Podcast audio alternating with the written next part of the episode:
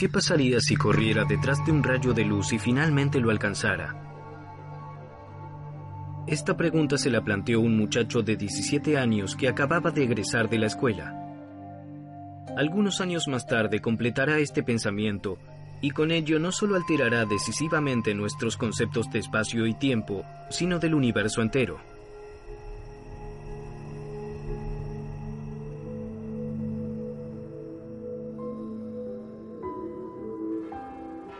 Albert Einstein nace el 14 de marzo de 1879 en Ulm. Un año más tarde, la familia se muda a Múnich, donde el padre quiere establecer un taller electrotécnico.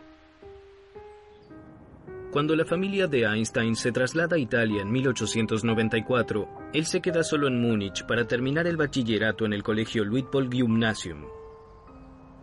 Pero pronto abandona la escuela y sigue a su familia. En 1895, Einstein completa el bachillerato en Suiza. Tres años más tarde termina el estudio de física en la Escuela Superior Técnica. Después de buscar trabajo durante algún tiempo, en la primavera de 1902 finalmente ingresa como técnico en el registro de patentes de Berna. Esa actividad a la par le permite dedicarse intensivamente a cuestiones teóricas de la física, en poco tiempo, Einstein comienza a cosechar reconocimiento. El despegue se produce en 1905, cuando explica el efecto fotoeléctrico en un artículo sobre la electrodinámica de los cuerpos en movimiento, aparecido en los anales de la física. Por esta teoría de física cuántica recibió el Premio Nobel de Física en 1921.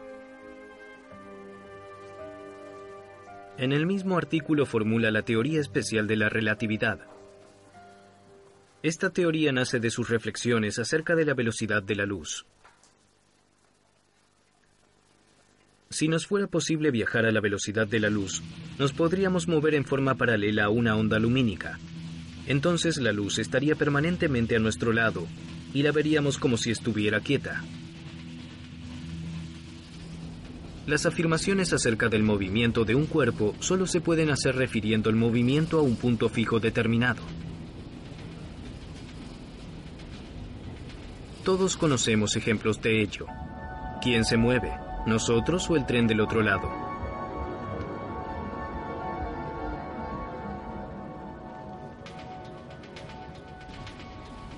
Algo parecido ocurre cuando un auto que viaja a la misma velocidad se mueve a la par de un tren.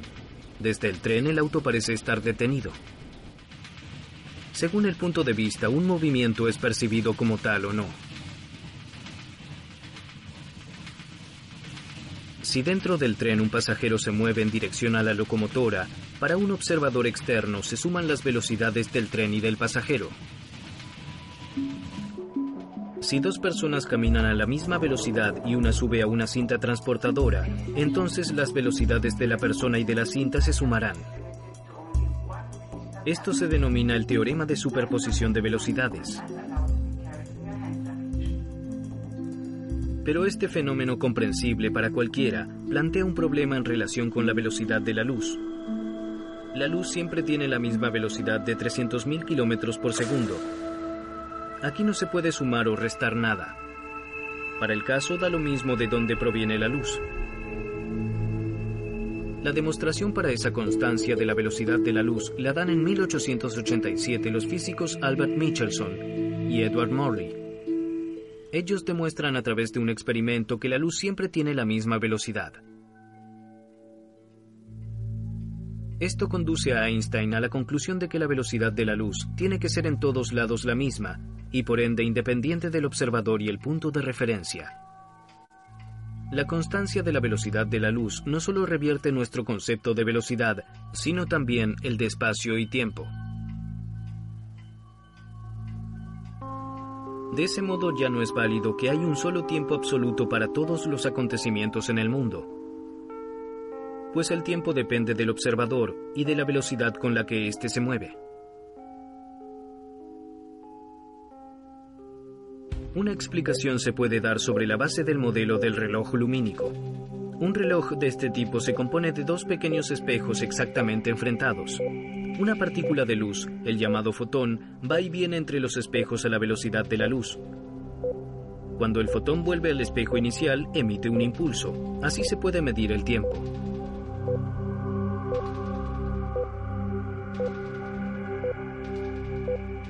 Sin embargo, si el reloj lumínico es movido a velocidad constante, entonces para un observador quieto el fotón debe recorrer una trayectoria diagonal para volver a impactar en el espejo. Como ese recorrido es mayor, pero el fotón no puede ser más rápido que la velocidad de la luz, llegará demorado al espejo.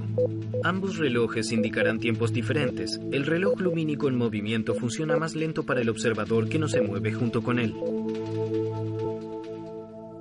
Un ensayo realizado a comienzos de la década del 70 demuestra este fenómeno. Dos relojes atómicos se ponen exactamente a la misma hora. Luego uno es transportado en un avión dando una vuelta completa a la Tierra, mientras que el otro permanece en tierra. Luego se los compara. El resultado, el reloj llevado en el avión atrasa. Este fenómeno según el cual los relojes en movimiento marchan más lentos se llama dilatación temporal. Una consecuencia del mismo es la paradoja de los mellizos. Un astronauta vuela al espacio, su hermano mellizo se queda en la Tierra. Ambos ahora tienen 30 años. Durante 10 años el astronauta se aleja de la Tierra a una velocidad aproximada de 260.000 km por segundo. Luego regresa a la Tierra. Para ello vuelven a transcurrir otros 10 años. O sea que al regresar a la Tierra, él tiene 50 años pero allí comprobará que mientras tanto su hermano ha envejecido 40 años y acaba de cumplir 70.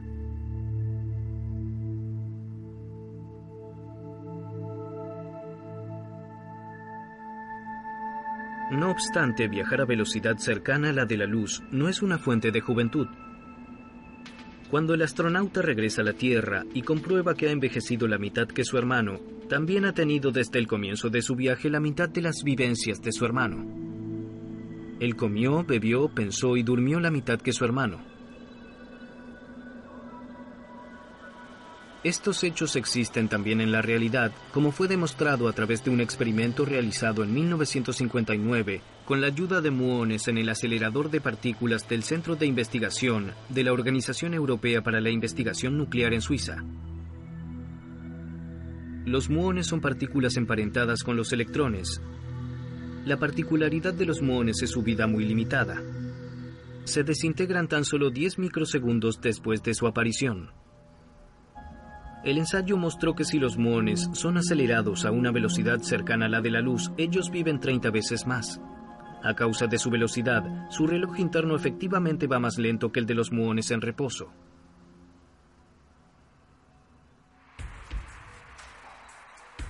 La modificación del tiempo también tiene influencia sobre la longitud de los cuerpos, pues las longitudes en movimiento son más cortas.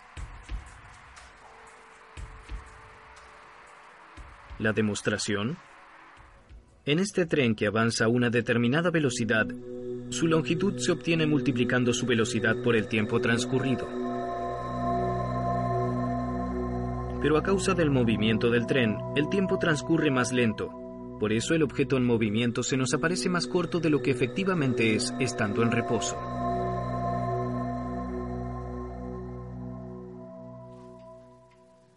Con su teoría especial de la relatividad, Albert Einstein inaugura un nuevo concepto de espacio y tiempo, al demostrar que las dos dimensiones que hasta ese momento se consideraban totalmente independientes entre sí, están en estrecha interrelación. Einstein también relaciona otras propiedades físicas, pues también la masa de un objeto depende de si se está moviendo en relación con el observador.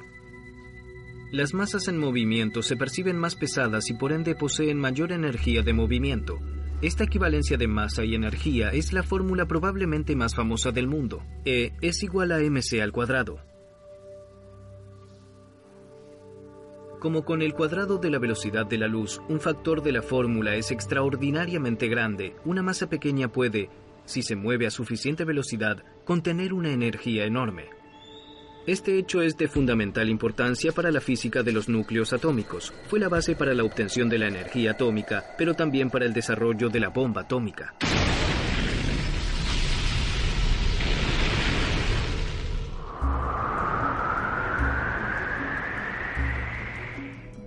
Otra consecuencia de la teoría especial de la relatividad también es el hecho de que nada se puede mover más rápido que la luz, pues a mayor velocidad, también se eleva la energía de movimiento de un cuerpo y con ella también su masa.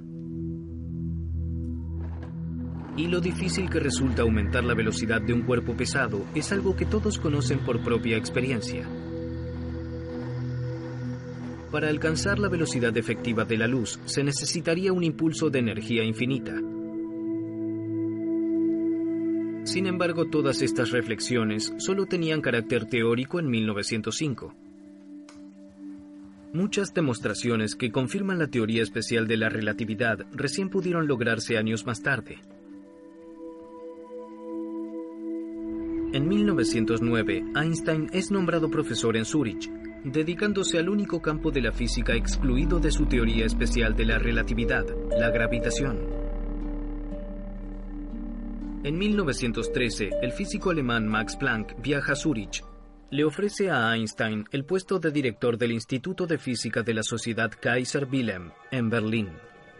Einstein no vacila demasiado, pues Berlín en ese momento era la meca de la física.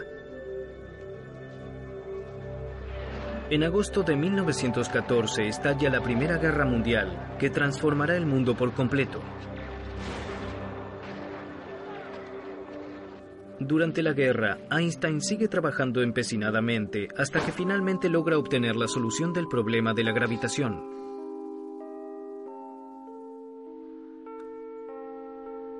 Los años en Berlín constituyen la culminación de su carrera, pues allí completará su teoría general de la relatividad. Parte importante de esa teoría será la afirmación de que la gravitación no solo influencia a los planetas en sus órbitas, sino también a la luz.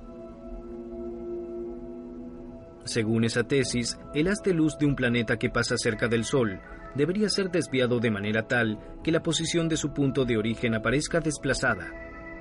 Este fenómeno solo se puede verificar durante un eclipse total de Sol.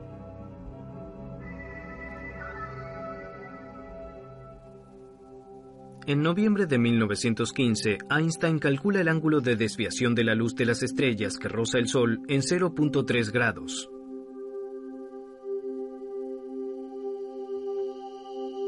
En la primavera de 1919, una expedición de investigación británica se dirige al Atlántico Sur para fotografiar un eclipse de Sol.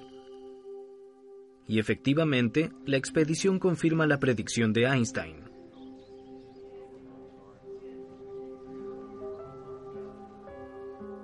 Cuando se publican los resultados, Einstein se hace mundialmente famoso de la mañana a la noche. Él es la primera superestrella de la ciencia. Sin embargo, para él aún no es suficiente. Después de sus éxitos en la teoría de la relatividad, ahora quiere encontrar la teoría del campo unificado, la fórmula universal para todos los fenómenos físicos.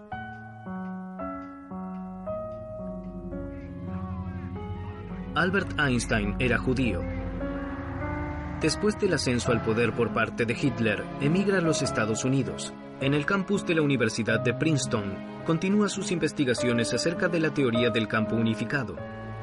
Pero esta vez no logra llegar a la meta. El 18 de abril de 1955 muere Albert Einstein en el Hospital Judío de Brooklyn, Nueva York.